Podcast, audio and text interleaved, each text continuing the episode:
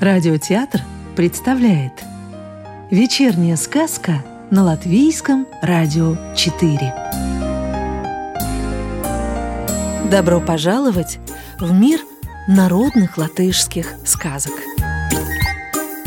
Петушок и курочка Пошли петушок с курочкой по орехи Залез петушок на орешник на самую верхушку А курочка внизу стоит, ждет Сорвал петушок один орех, бросил на землю. Сорвал другой, бросил.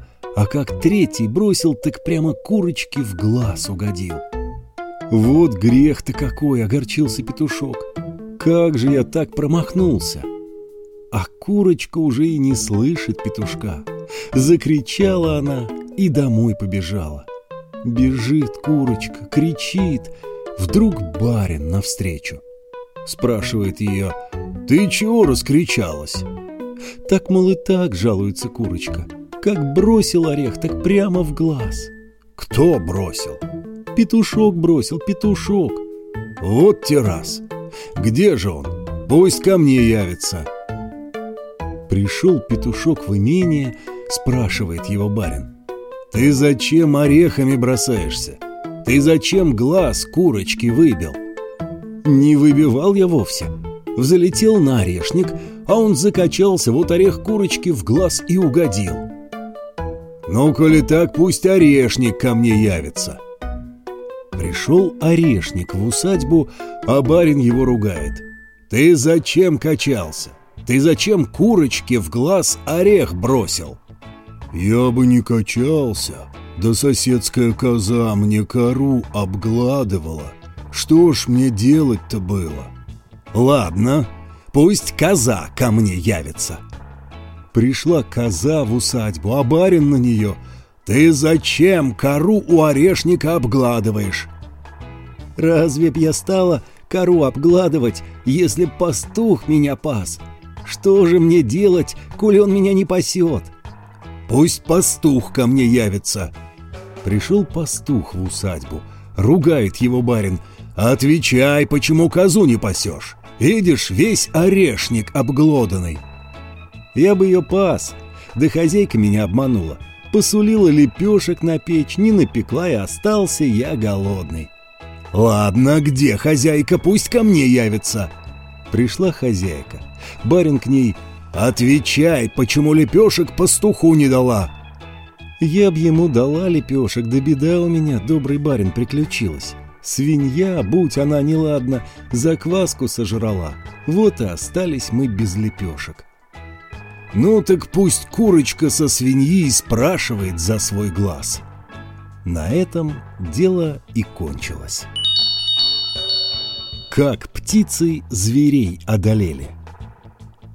Шли раз медведь и волк мимо гнезда синицы. Толкнул волк медведя и на гнездо показывает – Глянь-ка, он Синицын дворец. Да какой же это дворец, смеется медведь. Это же просто лачуга. Очень обиделась на них синица и объявила, что быть теперь в войне между зверями и всеми тварями, что по воздуху летают. Медведь и волк согласились, а они-то не сомневались, что звери победят. Обошел медведь всех зверей, объявил им, чтобы на завтра к бою готовились. Выбрали звери лесу воеводы и так решили. Если она себе спину лизнет, значит всем удирать, кто куда может. А сова подслушала, о чем звери говорили, и все птицам передала. На утро только бой начался, сел шершень лисе на спину и ужалил ее – Взвизгнула лиса от боли и лизнула себе спину. Увидели это звери и кинулись в рассыпную, ведь у них уговор такой был. Если лиса лизнет себе спину, значит все удирать должны.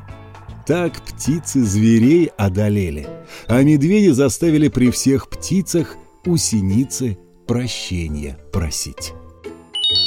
Пять котов Пять котов поехали зимой в лес дрова рубить. Долго они рубили, да ничего не срубили. Задрали хвосты и домой воротились. Входят в избу, смотрят, а дров-то нет. Поехали они снова в лес и привезли каждый по одному полену. Одно полено коротковато, другое длинновато, третье и не то чтобы короткое, и не то чтобы длинное. Развели коты, наконец, огонь и поставили кашу варить. Сварили кашу и едят так, что за ушами трещит. Наелись до отвала и спать улеглись. Пойдем-ка посмотрим, может, они и сейчас спят. Как звери бежали, да в яму угодили. Под насестом в загородке была большая навозная куча. Разогрелся навоз в куче и стал дымиться.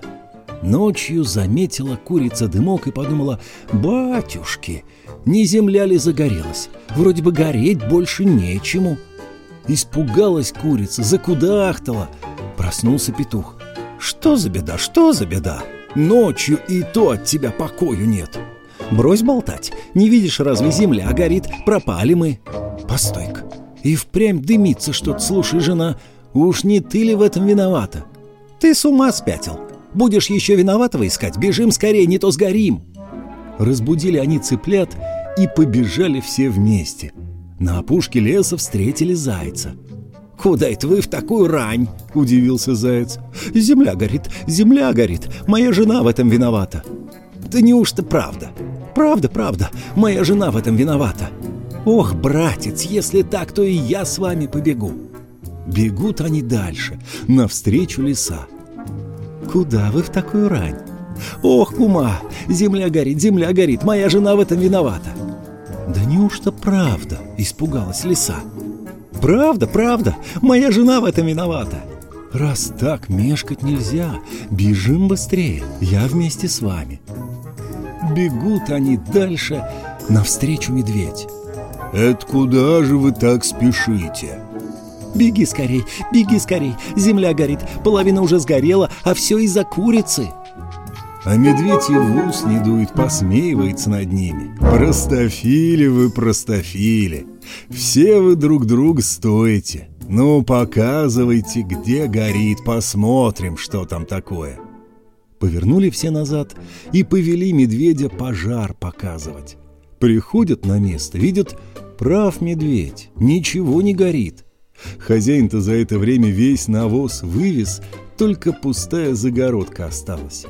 Курица с петухом через загородку перелетели, а медведь, лиса да заяц не знали, что там глубоко, как полезли, так бух и провалились. И так, и эдак пробовали они выбраться, видят, ничего не получается.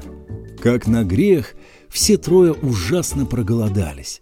Решил медведь до лиса зайца задрать, хочет он того или нет. Как решили, так и сделали. Разорвали беднягу и съели. Только лиса плутовка не все съела. Припрятала она зайчьи кишки в уголок, а сама рядом с медведем улеглась. Полежала лиса, полежала, потом вдруг вскочила и что-то жует. «Эй, ты что там ешь? Ба, да это же кишки! Где ты их взяла? Я тоже хочу!» Экий ты недогадливый. Да я брюхо себе распорола и свои кишки вытащила. Сделай ты так, все лучше, чем с голоду подыхать. Медведь, глупец, распорол себе брюхо, да тут же и околел. Вдоволь посмеялась лиса над глупым медведем, а там и из ямы сумела выбраться. Сказки читал актер Рижского русского театра имени Михаила Чехова Анатолий Фечин. Доброго вечера и до новой встречи в понедельник.